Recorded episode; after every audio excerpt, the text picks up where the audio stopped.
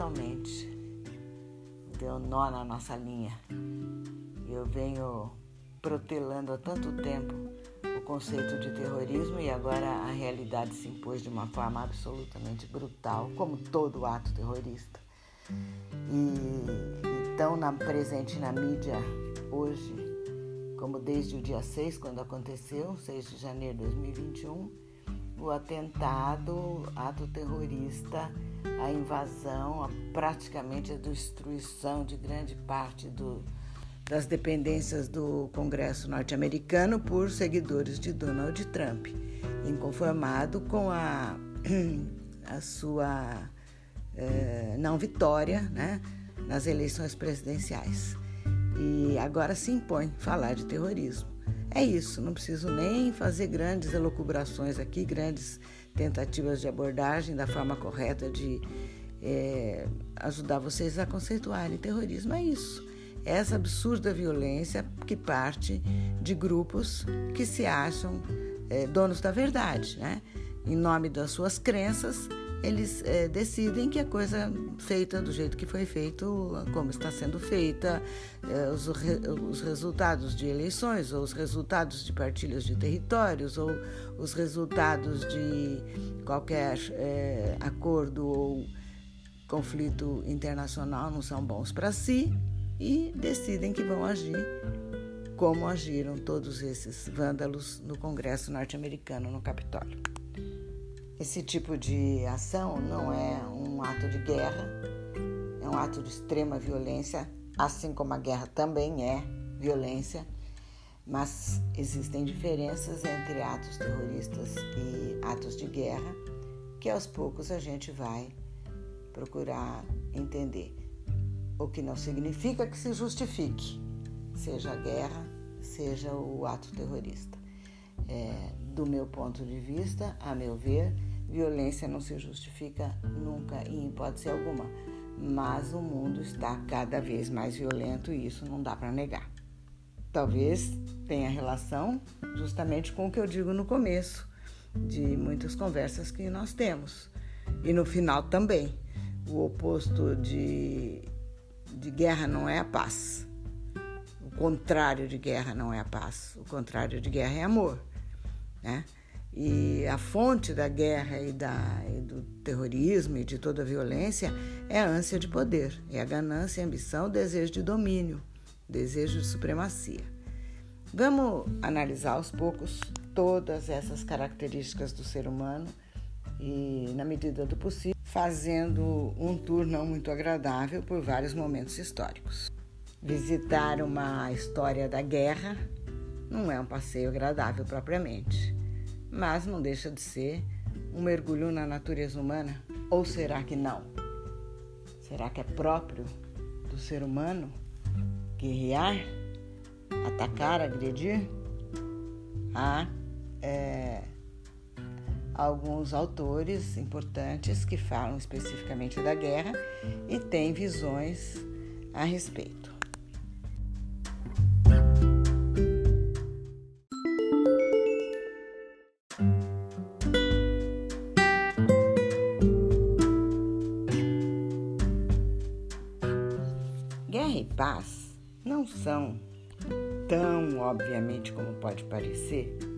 Opostas uma coisa da outra. É consenso que paz é o oposto da guerra. Mas pensando bem, bem, bem, bem, com muito cuidado, o oposto da guerra é apenas amor e fraternidade. E eu vou explicar por quê. Porque quando existe guerra, um confronto, um conflito armado entre duas nações, ou entre duas tribos, ou entre dois povos, a guerra é tão antiga quanto o ser humano, existe um conflito deflagrado com objetivos, com propósitos bem específicos, que é o extermínio ou controle do oponente. Mas a paz, pelo menos tal como nós a conhecemos nos séculos mais recentes, sobretudo no 20, XIX também, de, é, desde que existem estados organizados e, e que a guerra tenha um protocolo do que pode, do que não pode, enfim, do que é lícito, do que não é lícito na guerra, como regimentar, como se conduzir, como treinar, tem todo um protocolo. Inclusive tem é, uniformes que é para exaltar aquela atitude, que é para abrilhantar algo que é profundamente triste na história da humanidade, que é para dar um toque de garbo, de glamour, de é, solenidade, enfim. Pensem bem nisso. Mas quando existe a chamada paz, levando-se em consideração tudo que leva uma nação a uma guerra contra outra, nos bastidores daquilo que nós chamamos de paz, continuam acontecendo estratégias, tratados, artimanhas, articulações, alianças, conflito com objetivo claro ou não claro, mas conhecido, de controlar aquele que é considerado inimigo, de paralisar suas ações, de minimizar suas potencialidades, de é, demonizar seus propósitos. A paz, entre aspas, como nós a conhecemos,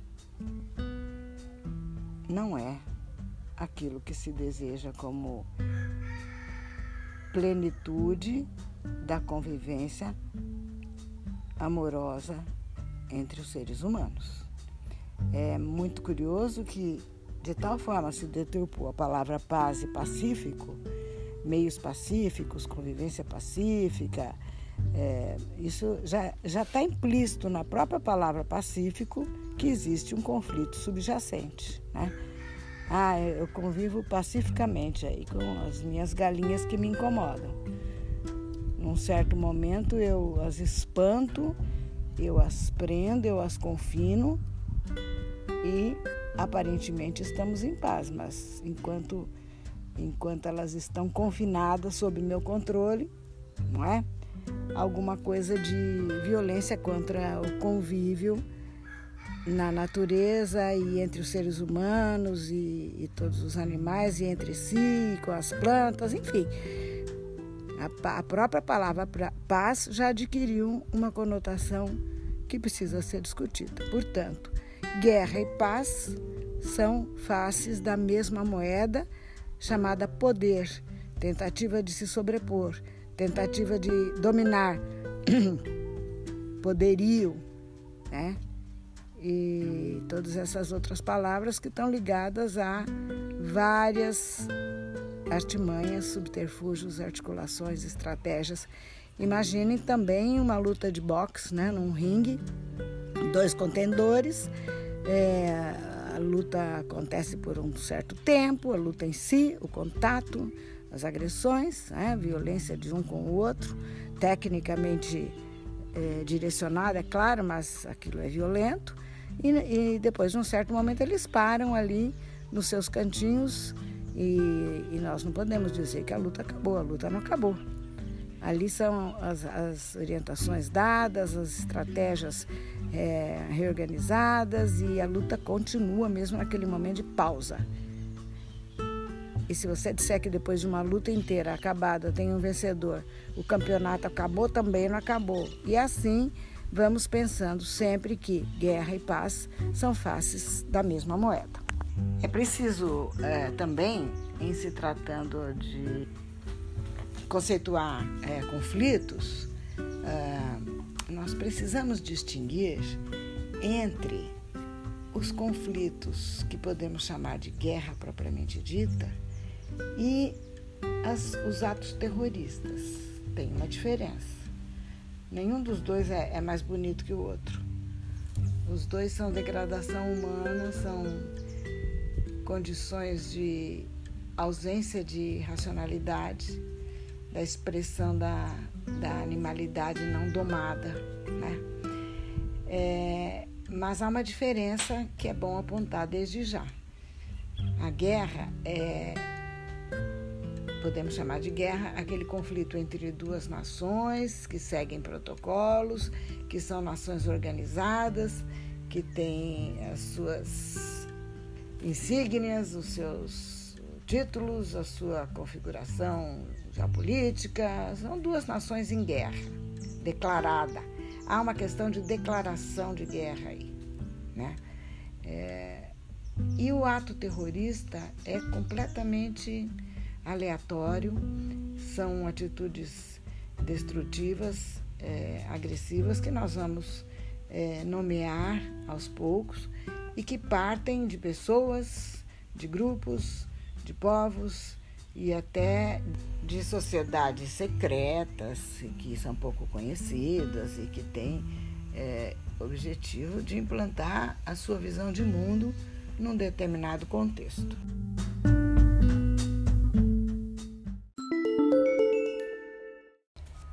Se vocês estiverem quebrando a cabeça como eu para tentar entender como que formas de violência podem ser diferentes entre si, além do grau de, de violência né, que existe em atos de guerra, em atos de terrorismo, mas conceitualmente é difícil a gente estabelecer um parâmetro, um, um, um protocolo, mas eu acho que já está mais ou menos claro para vocês. É, os rituais, o protocolo e a legitimação da guerra e o, o ato terrorista de uma forma mais, como eu diria, é, menos, menos aceita né, no contexto dos estados, menos protocolar, vai, se é, se é possível dizer alguma coisa assim é, como se fosse mesmo uma atitudes é, agressivas, muito agressivas, violentas e marginais também no contexto do que os estados entre si consideram legítimo. Pronto, mais ou menos isso. Mas a gente quebra a cabeça porque poderíamos viver sem guerra ou não. Se a gente for buscar lá no passado, século IV a.C., Aristóteles, o, o filósofo grego, sábio, grande pensador da antiguidade, diz que o homem é um animal político. Um animal político. Um animal que age procurando atingir os, os fins, os propósitos, os objetivos, usando né, a sua capacidade de é, ação diplomática e, e ação dirigida nesse sentido. Não disse que o homem é um animal pacífico, mas ele não se deteve na guerra. Mas, de, de alguma forma, ele entendeu que algumas guerras podiam ser justas. Mas nós não vamos nos aprofundar nisso agora, porque entra em, em, em questões referentes à escravidão, a a homens é, livres e não livres, e não é o nosso propósito agora. No século XIX, um outro pensador muito dedicado às questões, aliás, um especialista em, que, em questões de guerra, o prussiano militar Karl Clausewitz, foi uma das pessoas que mais se dedicou a pensar a guerra e ele disse no século XIX, que o homem, né, meio que completando, modificando, acrescentando algo ao pensamento de Aristóteles, e diz que o, que o homem é um animal que guerreia.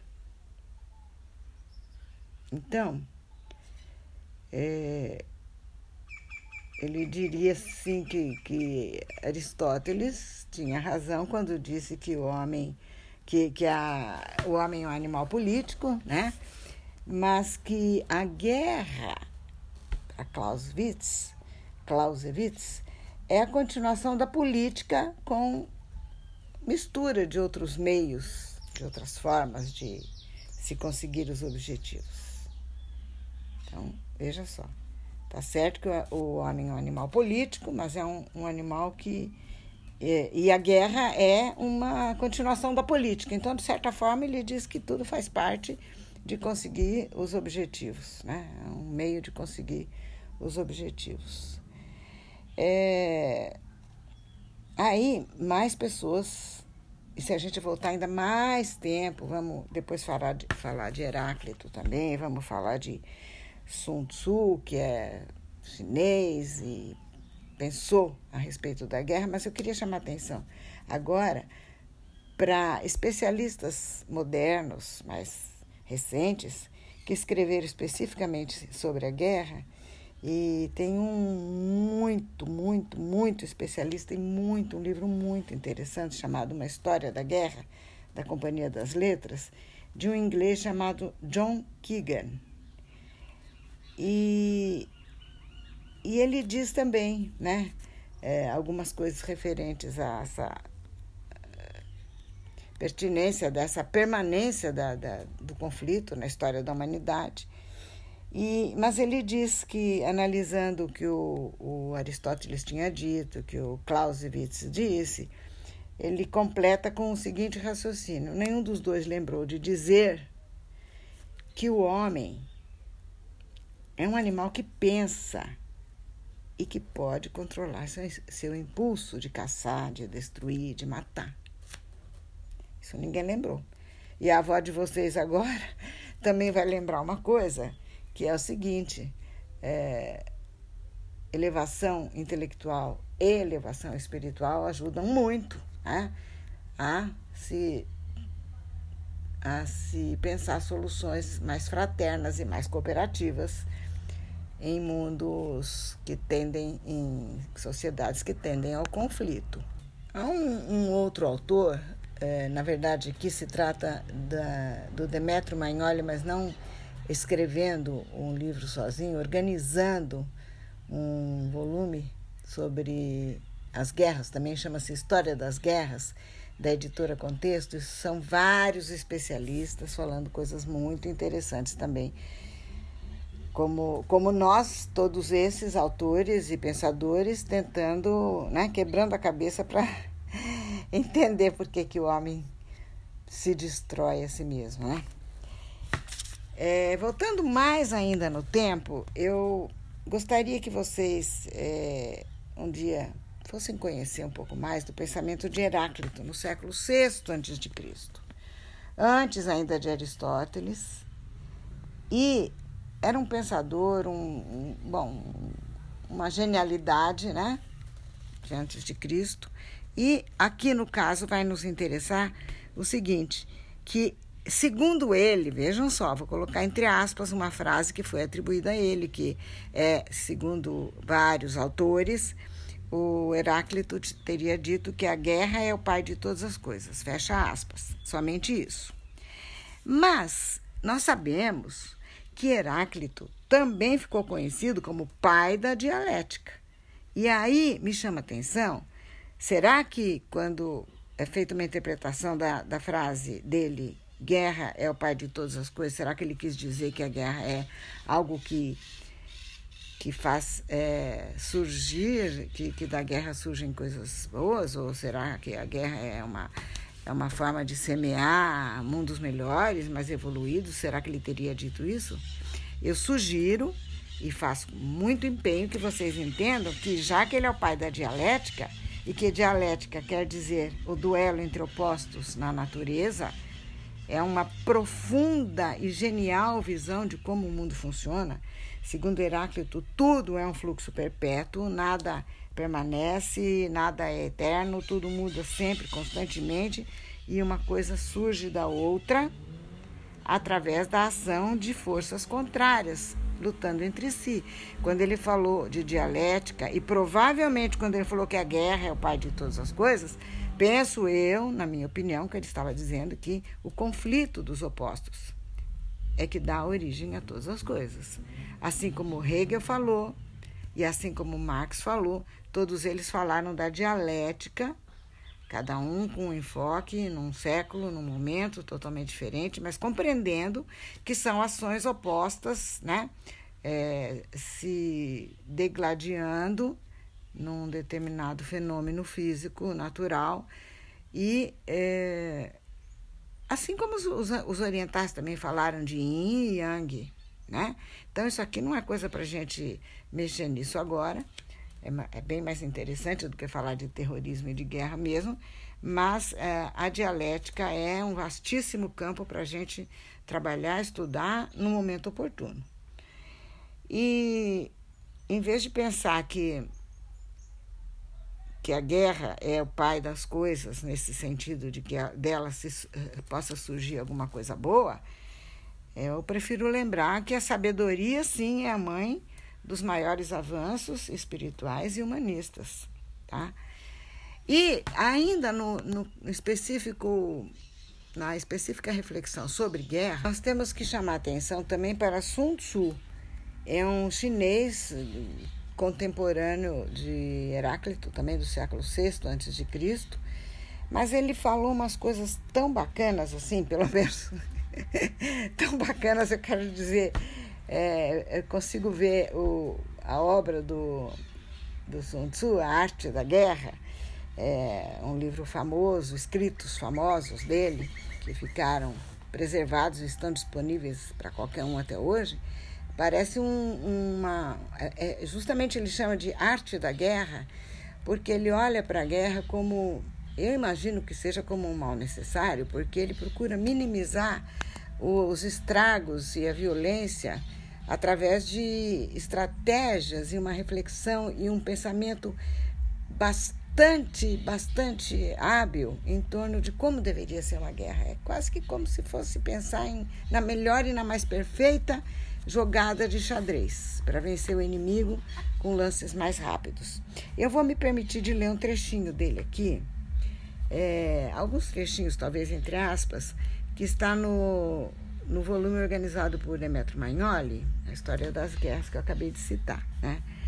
Ele é o, o Demetrio Magnoli aqui, na verdade, isso aqui é, é o, o texto dele mesmo, chama-se No Espelho da Guerra. É o primeiro texto de toda essa esse volume organizado por ele. Então, ele, tem um trecho que ele diz o seguinte: a guerra, agora se referi, justamente se referindo à arte da guerra, né? atribuído a Sun Tzu. É, ele diz que a, a, guerra na China antiga, abre aspas então, a guerra na China antiga produzia-se no interior de um envelope ritual que moderava sua violência e fazia com que se extinguisse no final de uma única batalha pouco sangrenta. Fecha aspas. Depois tem outro trecho assim. No sistema de Sun Tzu, o recurso às armas devia fazer parte de um programa mais amplo, pelo qual o inimigo seria politicamente atingido antes de ser militarmente batido. Era mister, por meio de agentes e espiões infiltrados, criar divergências entre o soberano inimigo e seus ministros, entre o chefe e seus subordinados, entre a elite e a massa dos súditos, instilando a subversão e provocando a desmoralização da autoridade. É outro, outra forma de destruir o inimigo, né? É, inoculando o mal dentro do seu próprio meio, de forma que ele enfraqueça e possa ser batido mais rapidamente. E, e eu vou é, finalizar aqui com mais um trechinho do, do Magnoli, citando Sun Tzu, que diz o seguinte: Sun Tzu prescrevia que o emprego ótimo da força militar dependia de que se pudesse alcançar a vitória num lapso de tempo breve, com economia de recursos e vidas e sem infligir ao inimigo mais perdas humanas do que o estritamente necessário. Fecha aspas. Eu não quero me adiantar e, e falar do que virá mais para frente em outros episódios, quando talvez tenhamos que abordar alguns conflitos armados atuais, muito atuais, do século XX e XXI, é, nos quais a tendência a declarar guerra passou a ser uma coisa cada vez mais remota e o uso de, de atos terroristas cada vez mais frequentes. Infelizmente, parece que na lógica do, do terrorismo, é, cabe o terrorismo de Estado e cabe o terrorismo individual e de grupos, porque à medida que é, se usa recursos, as várias potências é, que convivem com o nosso, com as quais nós convivemos no nosso mundo moderno 2021, século 20 e 21, é, com certeza se usa todos esses artifícios de infiltração, de espionagem, de é, criar discórdia, discórdia entre partes da população. Aquela velha fórmula, dividir para, para governar, né? Do Império Britânico. Essa, essa fórmula serve muito bem também para desestabilizar, para enfraquecer o oponente. Então, esses recursos são usados com certeza no mundo atual. Fora, fora o flagelo dos ataques violentos em várias partes do mundo, né? Até porque o assunto é doloroso, difícil, temos que ir falando, nós temos que ir falando dele aos poucos, quando for necessário, quando a gente de fato precisar abordar por um lado, o problema e, por outro, vamos tentando buscar soluções, elevar o espírito, criar ânimo cooperativo, amoroso, elevação de cada um de nós no mundo em que nós vivemos, para evitar colapso, discórdia e violências cada vez maior. E antes de concluir esse episódio de hoje, eu quero lembrar de mais um autor, de mais um sábio, de mais um genialidade, um gênio do século VI a.C., também na Grécia, Ésquilo. Uma frase dele, atribuída a ele. Segundo Ésquilo, em uma guerra, a primeira coisa a ser, a ser sacrificada é a verdade. Isso já é uma boa coisa para nós levarmos como ensinamento a respeito de tudo que discutimos hoje. Porque, tanto na guerra convencional como no terrorismo, os oponentes sempre atribuem ao outro, ao inimigo, a responsabilidade pelo surgimento do terror, sabe? Isso é, é bom que vocês saibam, porque é aquilo que eu chamo sempre atenção. Não podem, não podem acreditar em tudo que ouvem, vocês têm que estudar e têm que ler. É, eu vou fazer uma observação aqui que eu acho absurda em qualquer sentido que se, que se fale dela mas como há pouco eu disse que, que Sun Tzu é, acha que é uma estratégia a gente, assim como os britânicos também sugeriam dividir para governar, enfraquecer o povo, inocular no povo discórdia e sentimentos é, é, conflitantes dentro do próprio povo inimigo, para depois se tornar mais fácil a vitória, é bom eu dizer que é, no nosso recente, mais recente momento de pandemia, quantas e quantas pessoas disseram que o vírus é, que provocou a Covid-19 foi criada propositadamente por um certo povo que jogou no mundo esse vírus para fazer mal para a humanidade. E depois se ouviu também que o outro povo né? do qual partiu a, a, a suspeita com relação ao oponente. Esse outro povo foi acusado também de ter sido o lugar onde originalmente surgiu a doença, muito antes de ter surgido no, no inimigo. Enfim, não vou nomear aqui, todo mundo sabe de quem eu estou falando. As, as, as narrativas e as atribuições da origem do mal são parte da guerra. Parte triste, tenebrosa, obscura, que nós precisamos, ao menos isso, conseguir erradicar do nosso pensamento, fazendo pesquisa, lendo, procurando informação e não acreditando naquilo que é, é a narrativa propriamente dita que circula em redes sociais. Lembrar de Ésquilo. Em uma guerra, a primeira coisa a ser sacrificada é a verdade. Lembrar também da, da lenda da verdade e da mentira, né? Como é que a verdade sai, a mentira sai vestida de verdade, circulando no mundo. Então, muito cuidado, muito senso crítico, muita atenção, muita fé, energia, coragem e espírito de pesquisa e de busca. Cada um de vocês.